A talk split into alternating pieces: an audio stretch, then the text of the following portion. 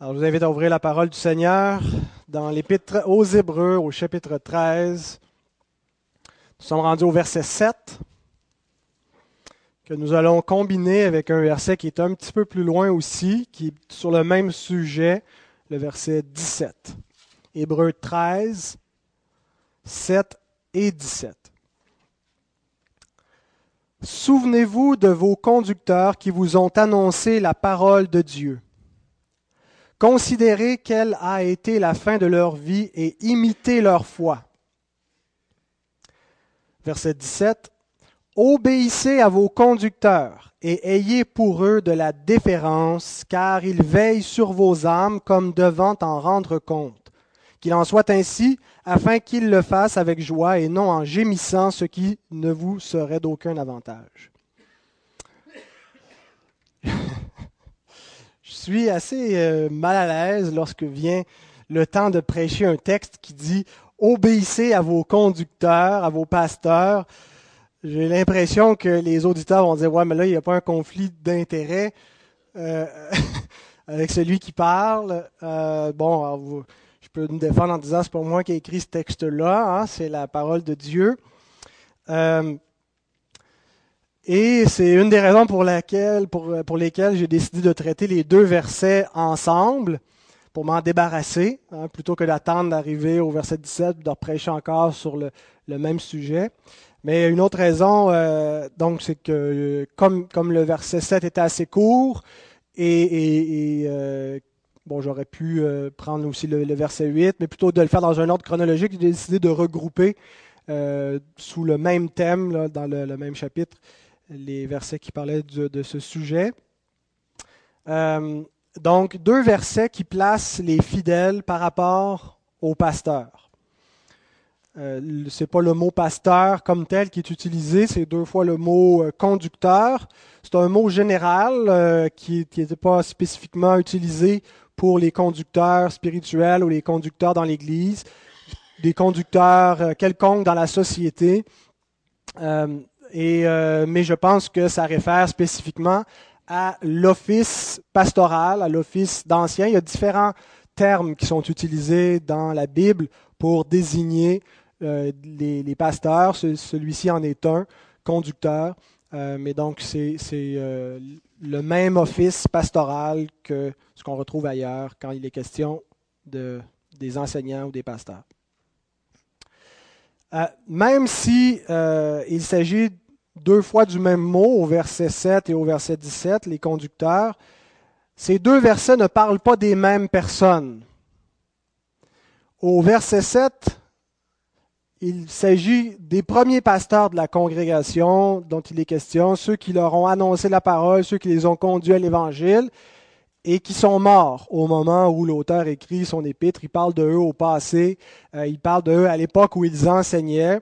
On, on peut présumer qu'ils sont morts.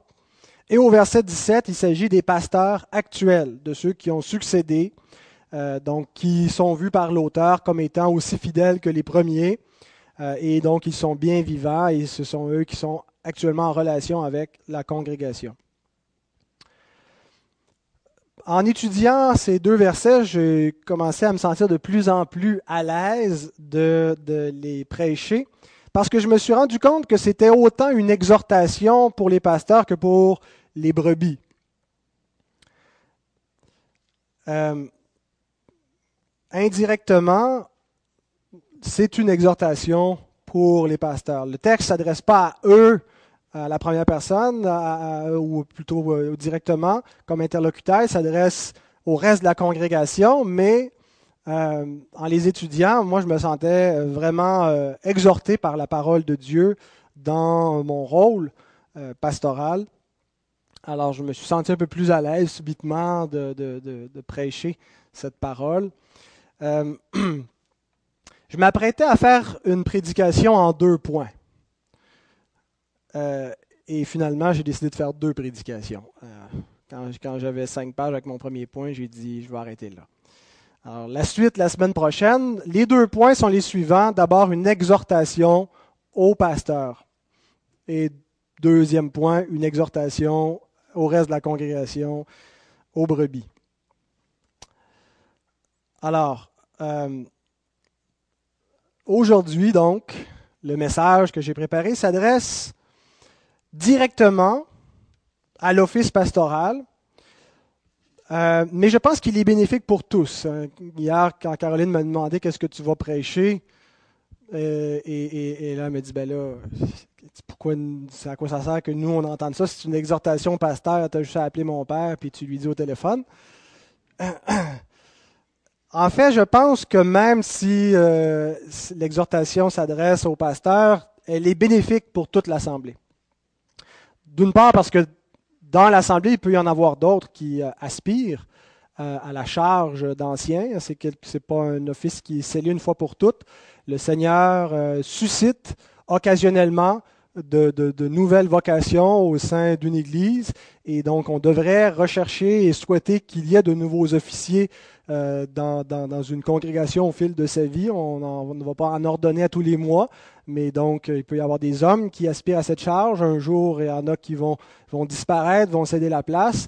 Alors, euh, pour cette raison, euh, il est bon de savoir ce que doit être l'office pastoral pour ceux qui pourraient y aspirer. mais une deuxième raison pourquoi le message est bénéfique pour les non-pasteurs, euh, étant donné que euh, dans ce texte euh, et ailleurs dans l'Écriture, les pasteurs sont présentés comme les modèles à imiter.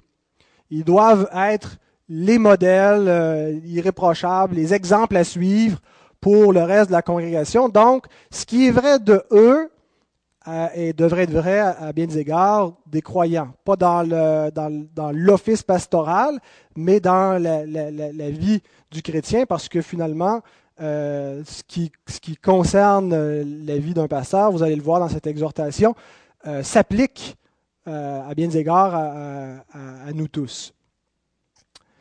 Et aussi, j'ai pensé que c'était édifiant de connaître ce que Dieu demande à ceux qu'il appelle dans le ministère, euh, que c'est bon parce qu'on devrait savoir à quoi s'attendre, quoi rechercher, parce que c'est l'Église qui, euh, confirme et qui reconnaît l'appel de, Dieu sur la vie d'un homme. Vous vous souvenez que c'est un peu le processus qu'on a fait ici en examinant, même en ordonnant. C'est l'Église qui ordonne les officiers. Euh, donc, euh, c'est important que l'Église sache ce que devrait être le ministère pastoral et euh, ça permet aussi euh, à, nous tous, à vous tous, de savoir comment bien prier pour les, officiers, ce que devrait être leur ministère.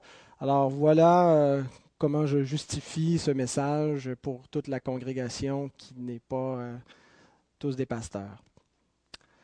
Alors si vous le voulez bien, nous allons prier. Seigneur, nous voulons te rendre grâce de ce temps que nous pouvons prendre en ta présence. C'est vraiment un jour, euh, un jour saint, un jour mis à part, un jour privilégié pour euh, être en communion les uns avec les autres. Nous sommes convoqués par toi, Seigneur, et, c'est une joie d'être, euh, d'être ici. Et Seigneur, si pour quelques personnes que ce soit actuellement, ce n'est pas une joie, on te prie de mettre dans son cœur, Seigneur, cette joie, cette joie d'être en communion avec toi, de recevoir ta parole, tes instructions, et que nous puissions tous les mettre en pratique pour ta gloire, ta gloire seule, Seigneur. Éclaire notre intelligence, nous te le demandons au nom de Jésus-Christ. Amen. Donc, ces deux versets qui invitent les brebis à euh, se souvenir des conducteurs, à leur obéir, euh, lorsqu'on les examine, on se rend compte que finalement, ces textes nous montrent ce que devrait être, ce que devrait faire, à quoi devrait ressembler un pasteur. Et euh, ça ne nous dit pas tout ce que l'Écriture a à dire sur l'office pastoral. Le corpus biblique qui adresse cette question-là euh, est, plus large que ces deux versets, mais ça nous en dit beaucoup néanmoins. Et j'aimerais exposer la, matière de ces deux versets sous cinq thèmes.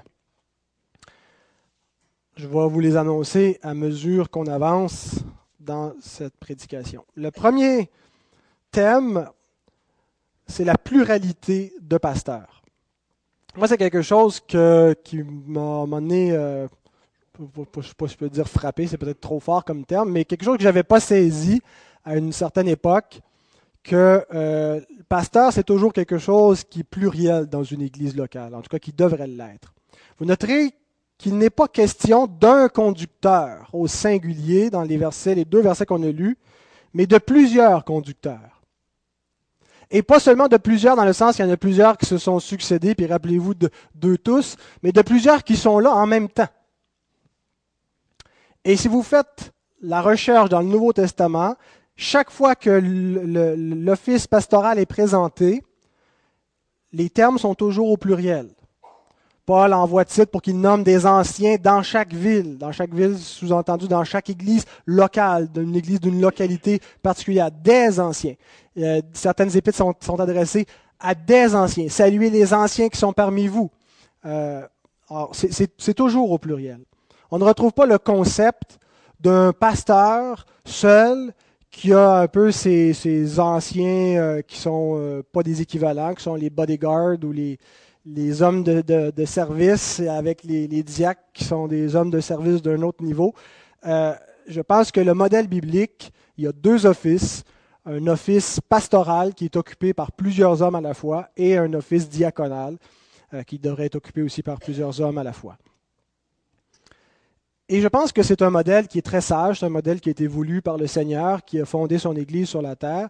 Pour certaines raisons, euh, que ce modèle est sage, qu'il est bon, qu'il y ait plusieurs pasteurs, ça évite des abus d'autorité. On le voit ailleurs que dans les églises, lorsqu'il y a une concentration du pouvoir en un seul homme, en une seule famille, généralement, il y a des abus. L'exception, quand, quand il n'y a pas d'abus, c'est une exception quand il y a une concentration du pouvoir auprès d'un certain homme, on tombe souvent dans un totalitarisme, une tyrannie. Euh, c'est comme ça qu'on finissait par diviniser des hommes, des, pharaons ou des empereurs parce qu'ils étaient au-dessus de, tous les autres.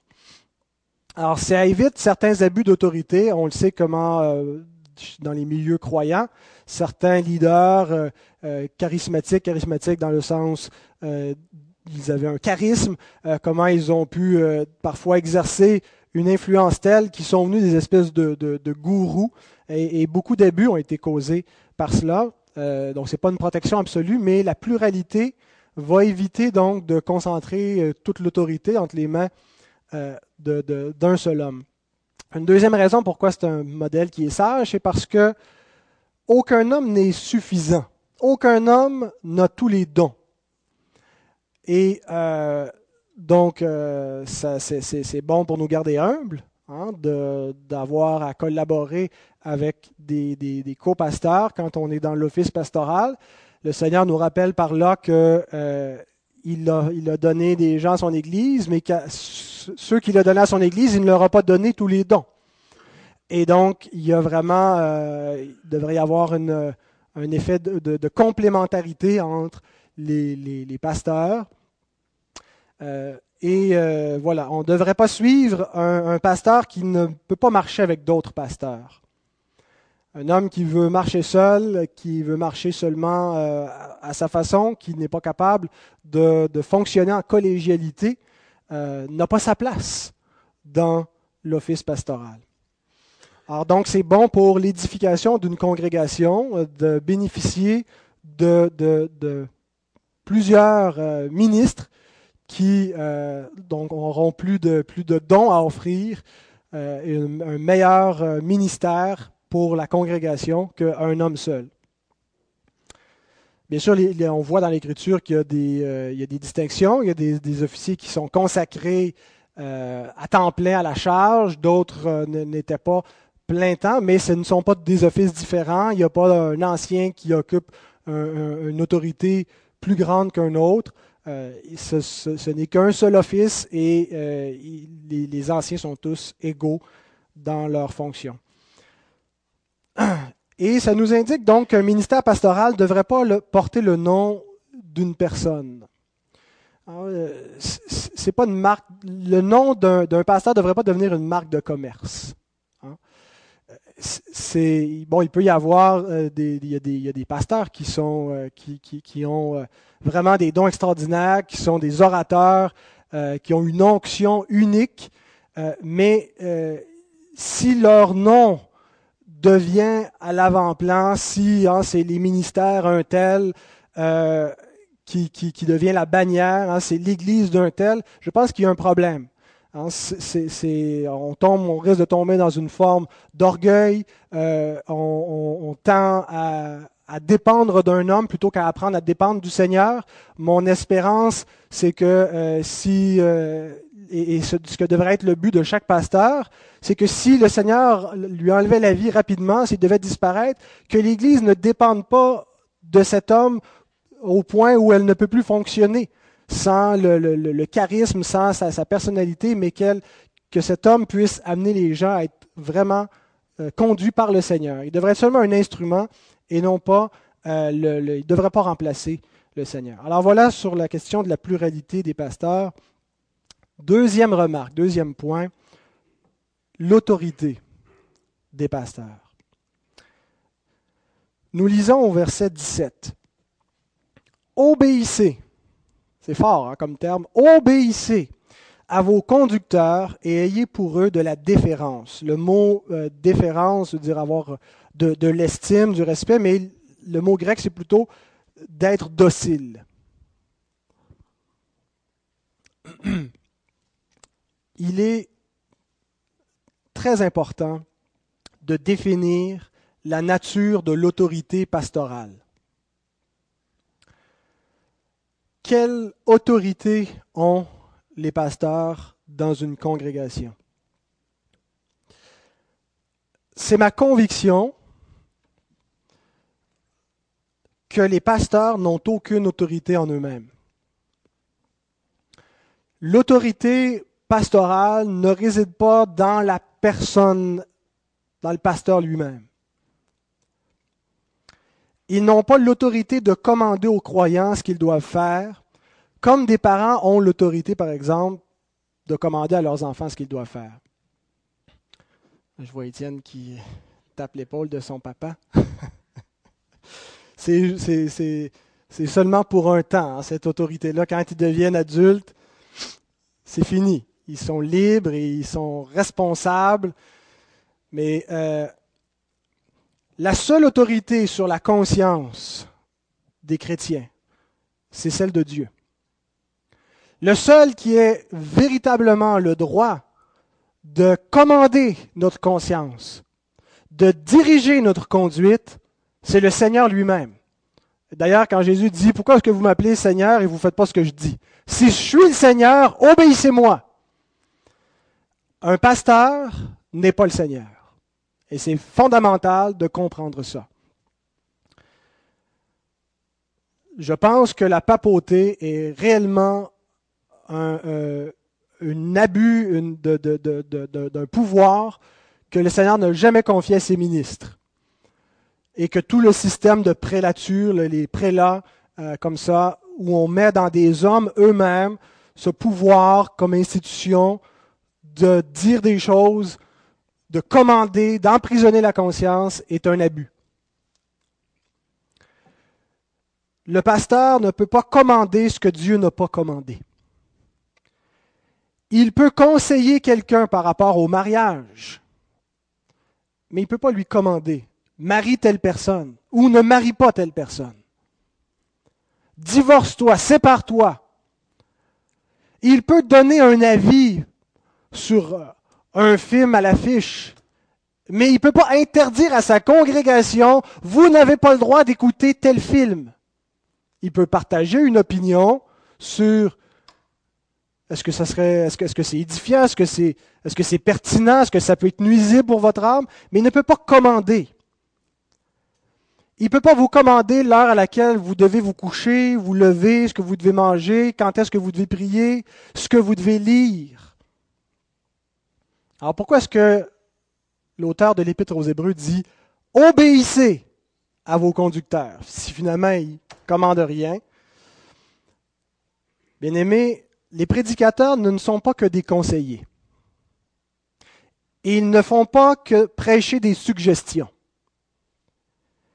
Ils sont des porte-paroles de Dieu et ils parlent avec autorité. Ils annoncent les commandements de Dieu. Ce ne sont pas leurs commandements qu'ils annoncent. Et si ce sont leurs commandements, eh bien leur parole n'a aucune emprise sur vous. Ne vous laissez pas intimider. Peu importe si le, prédicateur parle très très fort et semble être très persuasif, si ce qu'il dit, ce n'est pas Dieu qui le dit, ça n'a pas d'autorité sur vous. Donc l'autorité pastorale, c'est l'autorité de la parole de Dieu. Et ce qui fait l'autorité d'un ministre, c'est qu'il est le ministre de la parole de Dieu. Il est là pour proclamer le message, pour l'expliquer, pour l'appliquer à la congrégation. Et le verset 7 nous montre où réside donc cette autorité. Relisons Hébreu 13, 7. Souvenez-vous de vos conducteurs qui vous ont annoncé la parole de Dieu. Il y a un pronom relatif qui est employé ici qui, quand on, l'examine de près, ça donnerait le sens suivant au verset. Souvenez-vous de vos conducteurs, ils étaient dans la catégorie de ceux qui annoncent la parole de Dieu. Les conducteurs sont dans une catégorie d'hommes particulière, pas à cause de quelque chose en eux-mêmes, mais à cause d'un appel qu'ils ont reçu de la part de Dieu. Un prédicateur, c'est un petit peu comme les sacrificateurs dans l'Ancien Testament euh, par rapport à, l'appel. Hébreu 5.4 nous dit, Nul ne s'arroge le, privilège, je ne sais pas trop comment c'est formulé, de devenir lui-même un prédicateur ou un sacrificateur. Personne ne s'auto-déclare pasteur. Et si quelqu'un le fait, ben, euh, suivez-le pas, écoutez-le pas. L'appel, en fait, c'est un appel. C'est ça le point. Devenir pasteur, c'est pas quelque chose qu'on choisit comme on choisit une carrière où tout s'offre à nous, puis je dis, je vais prendre ça. On peut aspirer, puis décider de s'enligner vers ça, mais ultimement, il faut être appelé de Dieu, et, et l'Église reconnaît ou ne reconnaît pas l'appel d'un homme sur sa vie. Nous voyons dans l'Épître aux Éphésiens, chapitre 4, les versets 10 à 12. Celui qui est descendu, Christ, Christ est descendu parmi nous, c'est le même qui est monté au-dessus de, tous les cieux afin de remplir toutes choses. Donc Christ est descendu, il a fait un ministère, il est remonté dans les cieux. Et une fois remonté, il a donné les uns comme apôtres, les autres comme prophètes, les autres comme évangélistes, les autres comme pasteurs et docteurs pour le perfectionnement des saints en vue de l'œuvre du ministère et de l'édification du corps de Christ. Donc quand l'auteur dit Souvenez-vous de vos conducteurs spirituels, ils étaient de ceux qui étaient dans la catégorie que Christ a appelée pour le perfectionnement des saints. Ils sont des ministres de la parole, mandatés par Dieu lui-même pour parler au nom de Dieu, pour prêcher la parole de Dieu. Christ a donné des ministres de sa parole à son Église afin de l'édifier. Il aurait pu, je ne sais pas, nous envoyer des anges ou nous donner à chacun individuellement les visions nécessaires pour comprendre. Jésus a décidé que la façon qu'il édifierait son Église, ce serait de lui donner des ministres de la parole. Donc la seule autorité des pasteurs, c'est la parole du Christ. C'est pas en eux-mêmes qu'ils ont une autorité, c'est Christ qui a une autorité et il mandate des hommes, il charge des hommes de l'appliquer, de l'expliquer, de l'annoncer. Les prédicateurs qui ne prêchent pas cette parole, qui prêchent de l'humanisme, de la relation d'aide, qui prêchent, qui se prêchent eux-mêmes, qui prêchent des anecdotes, qui prêchent des projets d'église, des, des projets qu'ils ont, des ambitions, ne parlent pas de la part de Dieu. Ils n'ont aucune autorité. Ça ne veut pas dire que tout ce qu'il dit est faux. Et il peut y avoir un contexte dans lequel ça pourrait être dit et appliqué. Mais lorsqu'ils se tiennent à la tribune, ils sont mandatés par Dieu lui-même de prêcher sa parole. Et rien d'autre. De ne rien y ajouter, de ne rien retrancher. Et c'est une tâche extrêmement sérieuse. Il y a une gravité. Jacques dit qu'il n'y en ait pas beaucoup parmi vous, mes frères, qui se mettent à enseigner la parole de Dieu parce que nous serons jugés plus sévèrement. Et il semble qu'il y en a qui banalisent, qui semblent que c'est peu de choses que de parler au nom de Dieu. Et qu'on peut dire à peu près n'importe quoi.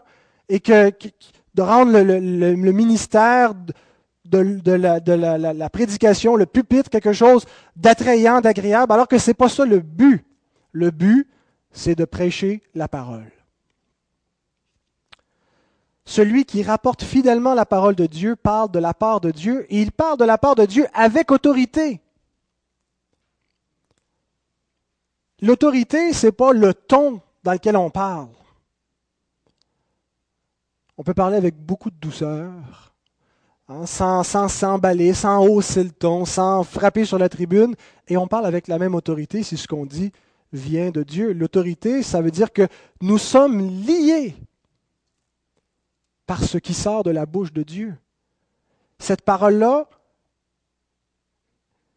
elle nous devons lui obéir. Elle nous commande parce qu'elle n'est pas la parole des hommes. Et donc, les pasteurs eux-mêmes sont liés par cette parole. En fait, il n'est qu'un porte-parole, mais il est dans la congrégation, il est en dessous de cette même autorité. Et je tiens à préciser que la parole de Dieu, ce n'est pas une révélation que le pasteur s'en va chercher dans le jeûne et la prière, qui serait cachée, mystérieuse et qu'il va recevoir dans des visions euh, et, qui va annoncer le, dimanche matin. La parole de Dieu, c'est l'écriture seule. Et les anciens ont le devoir et le pouvoir, non seulement de la prêcher, mais de la faire respecter au sein de la congrégation et de conduire toute l'Église en suivant cette parole. Amen. Alléluia.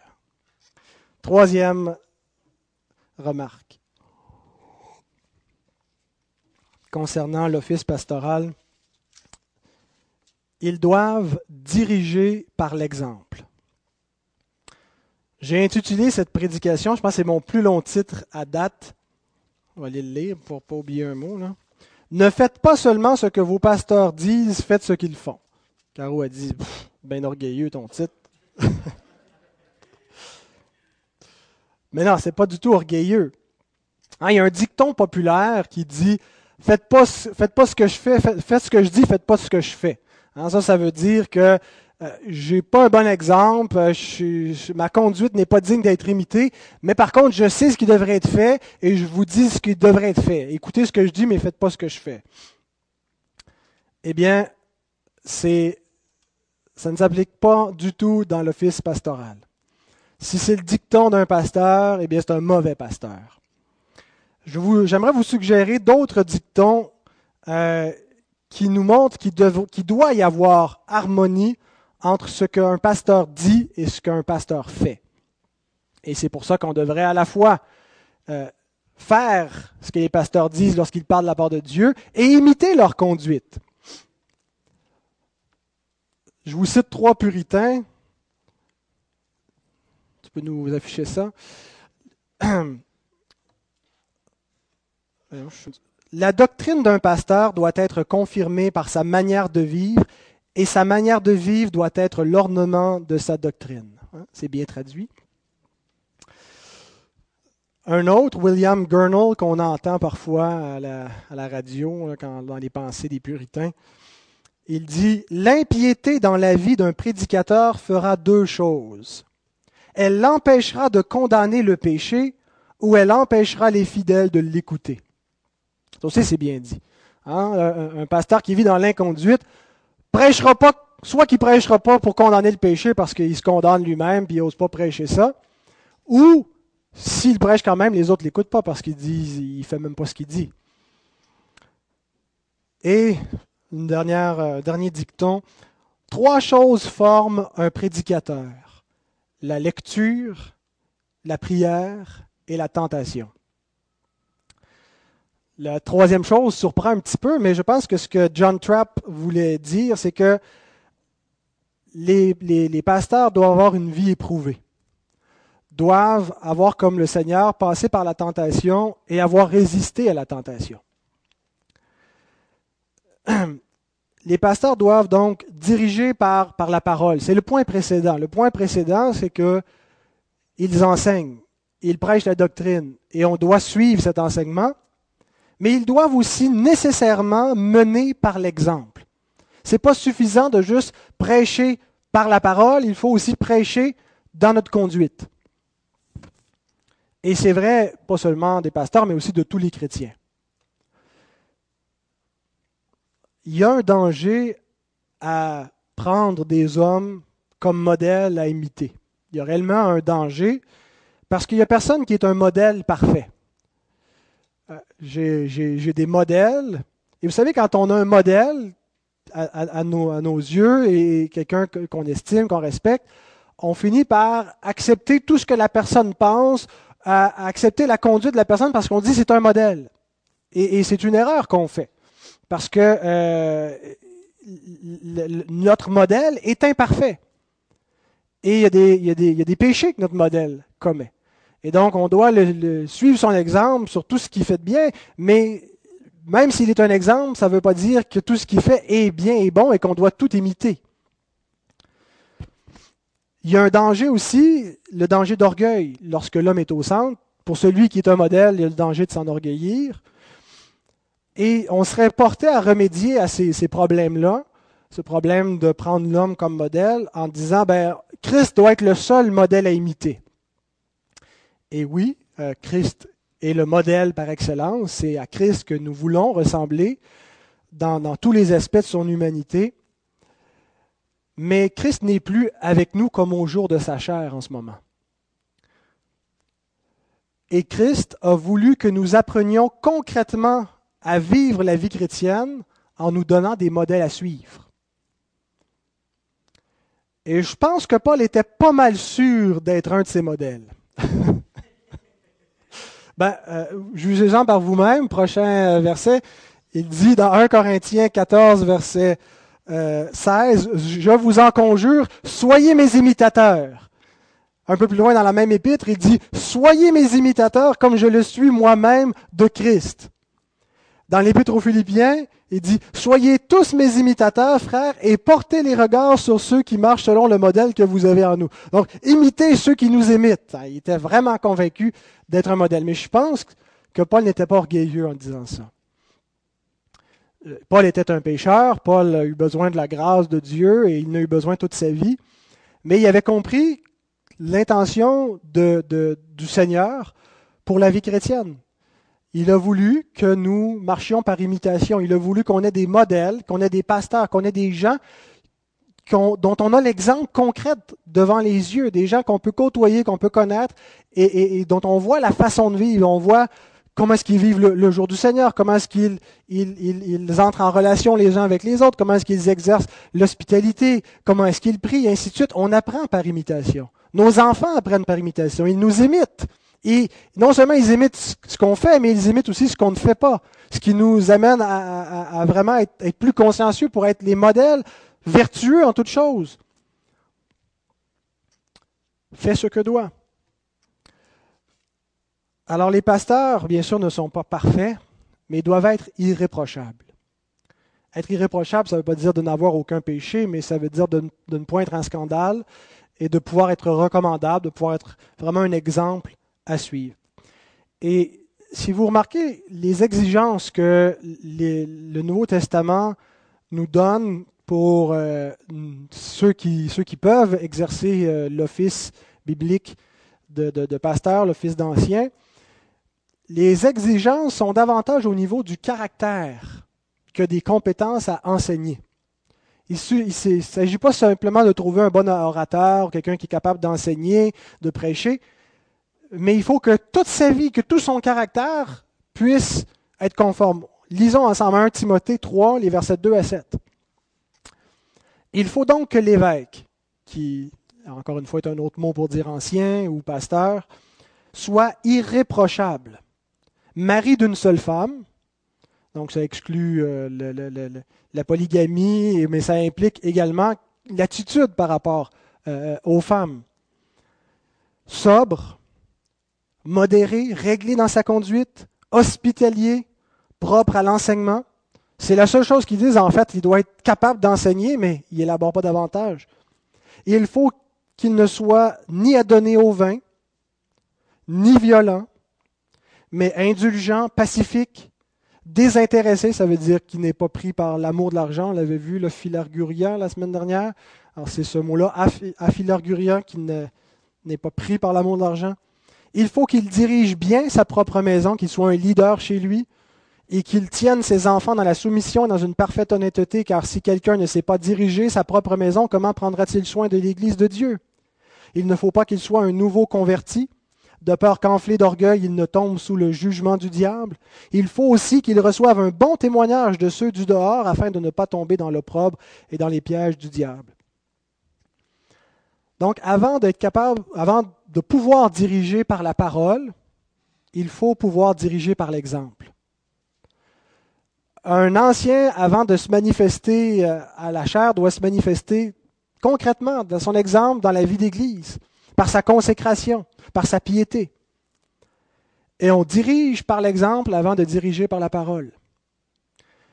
Un jour, le, général Eisenhower, qui est éventuellement devenu le, président, président des États-Unis, voulait faire comprendre à ses officiers qui ne pouvaient pas diriger leurs troupes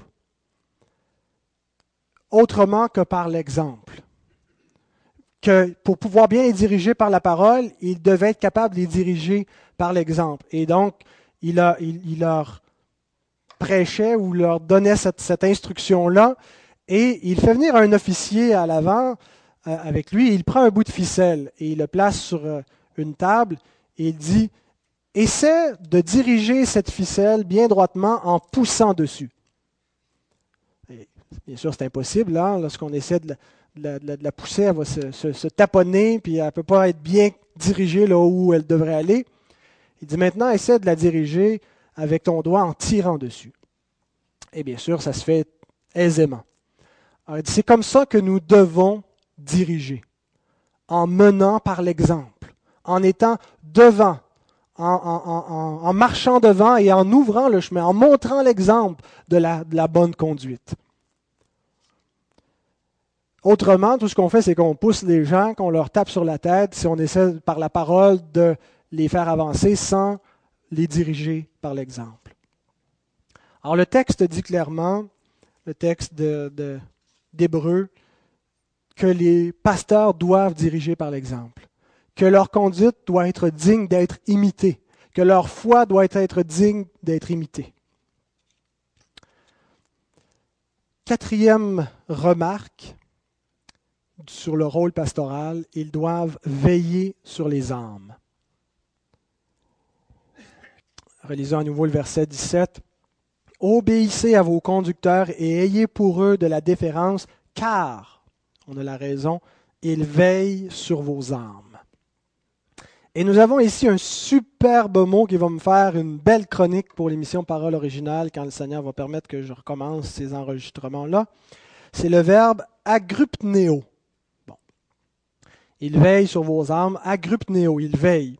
Il veut dire se tenir réveillé, être sans sommeil. Le mot agrupnia veut dire insomnie. Et c'est un verbe donc qui s'appliquait, aux bergers, aux bergers qui s'alternaient en se privant de sommeil au beau milieu de la nuit pour surveiller le troupeau, pour le protéger des prédateurs. Donc ils se privent de sommeil c'est un verbe qui s'appliquait aussi au travail de la sentinelle, le soldat qui est, qui est délégué euh, et, qui, doit se priver de sommeil pendant que les autres se reposent et qui doit rester réveillé pour veiller. C'est le rôle des pasteurs, on le voit euh, dans, euh, Ézéchiel, quand Dieu appelle Ézéchiel comme prophète et, et il le présente comme une sentinelle qui reste réveillé, qui veille et qui avertit. Et Dieu va lui demander des comptes. ce n'est pas le rôle de tous de veiller de cette manière. Nous ne sommes pas tous appelés à faire de l'insomnie pour l'Église, si vous comprenez ce que je veux dire. On n'est pas appelé à être indifférent puis à se balancer de l'Église. Euh, on devrait avoir chacun une préoccupation pour le bien-être de notre Église, mais le Seigneur appelle les pasteurs à rester éveillés, à s'inquiéter pour l'Église, à se préoccuper de son bien-être, à se priver de sommeil quand c'est nécessaire pour intercéder pour l'Église, pour veiller sur l'Église. Une des premières qualités d'un bon pasteur, c'est qu'il a un souci pour les brebis. Le pasteur est prêt à se sacrifier pour le bien-être de l'Église. Je lui dis le pasteur, je ne voudrais pas dire euh, un pasteur, sans dire euh, que, je suis un homme de cette, cette qualité. Le mercenaire est prêt à sacrifier l'Église pour son bien-être. Souvenez, c'est ce que Jésus nous dit dans la parabole des brebis. Le berger, quand il voit le danger, il se tient devant. Et il est prêt même à souffrir, à mourir s'il le faut pour les brebis. Le mercenaire, c'est qui le mercenaire? C'est quelqu'un que le berger a engagé pour s'occuper des brebis pendant qu'il était absent. Donc il le fait pour un salaire. Sa motivation, ce n'est pas l'amour des brebis. Il a une autre motivation. Le pasteur, sa motivation, c'est l'amour des brebis. Il a un souci réel.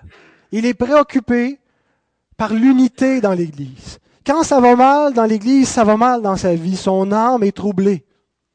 Quand l'Église est en paix, quand l'Église est unie, quand l'Église est consacrée, quand l'Église est dans la joie, son âme est tranquille. Il n'en est pas ici du mercenaire des hommes qui font le ministère pour eux-mêmes, pour l'avantage que ça peut leur apporter, même pour l'argent, pour leur propre popularité, qui sont prêts à diviser pour garder leur autorité. Quelqu'un a dit, si tu ne peux pas supporter l'odeur des moutons, tu ne devrais pas devenir berger. Un pasteur, c'est quelqu'un qui aime l'Église du Christ malgré toutes ses imperfections actuelles, qui aime l'odeur des moutons peut-être pas l'odeur elle-même, mais qui est capable de vivre avec, mais qui n'est pas complaisant, qui ne veut pas laisser les imperfections actuelles, qui veut embellir l'épouse du Christ, qui travaille de son mieux. Parce que les pasteurs aussi savent une chose, et c'est notre dernier point, ils savent qu'ils devront rendre compte des âmes que le Seigneur leur a confiées.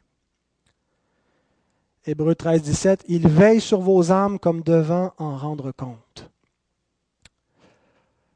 Le ministère pastoral est fait dans une perspective éternelle. Vous savez, quand Paul dit Malheur à moi si je n'annonce pas l'Évangile, je pense qu'il y, a quelque chose dans cet énoncé de la perspective d'éternité l'apôtre comprenait qu'aucune charge plus grave, qu'il n'y a aucune charge plus grave que d'être prédicateur de l'Évangile. Dans le moment instantané présent, il y a peut-être des choses plus pressantes que le rôle pastoral. Ça a l'air très, très prétentieux quand tu dis qu'il n'y a pas une tâche plus importante que la tienne. Mais je me souviens quand on me questionnait mon examen d'ordination et on en est venu à ces considérations-là, quelle importance j'accordais au ministère, ainsi de suite. Et et c'était vrai à ce moment-là, et c'est toujours vrai en ce moment, je ne pourrais pas être ailleurs. Et, j'avais répondu, si on m'offrait de devenir président des États-Unis, ce qui, n'arrivera jamais parce que je ne suis pas né aux États-Unis, m'apparaîtrait une charge moins pressante, moins importante que la charge pastorale.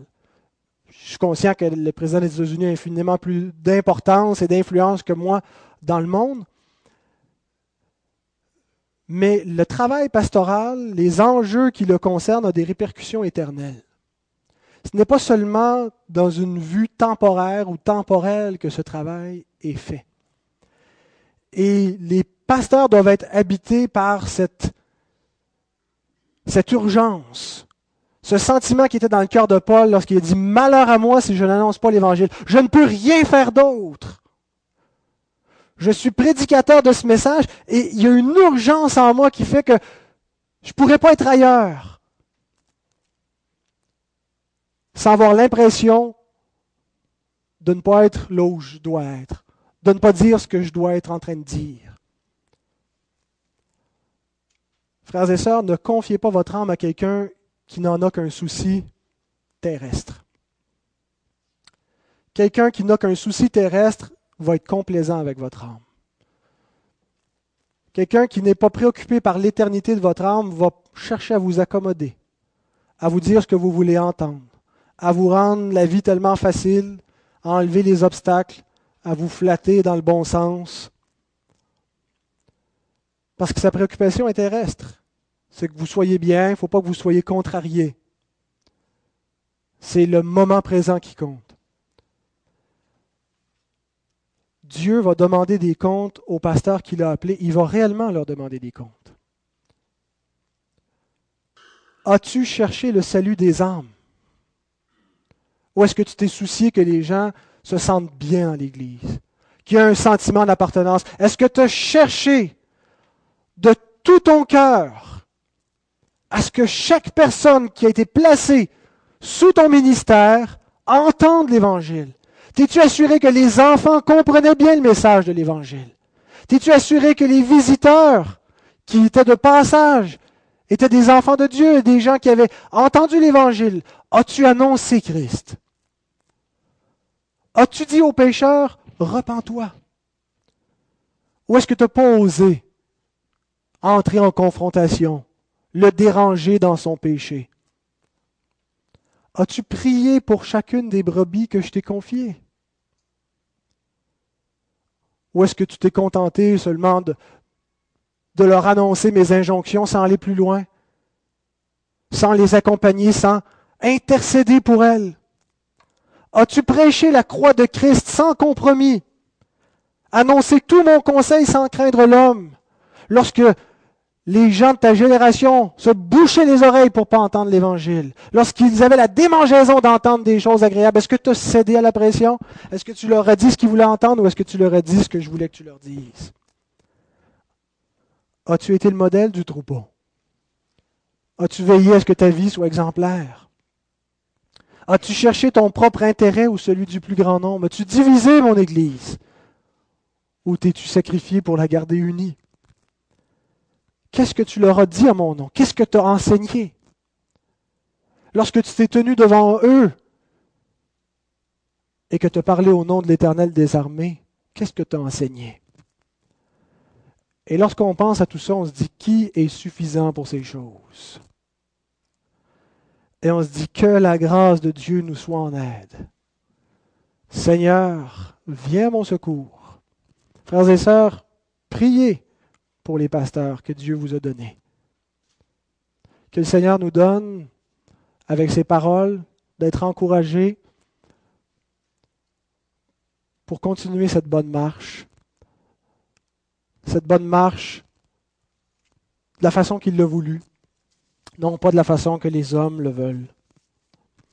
La semaine prochaine, si le Seigneur le permet, ça va être la partie des brebis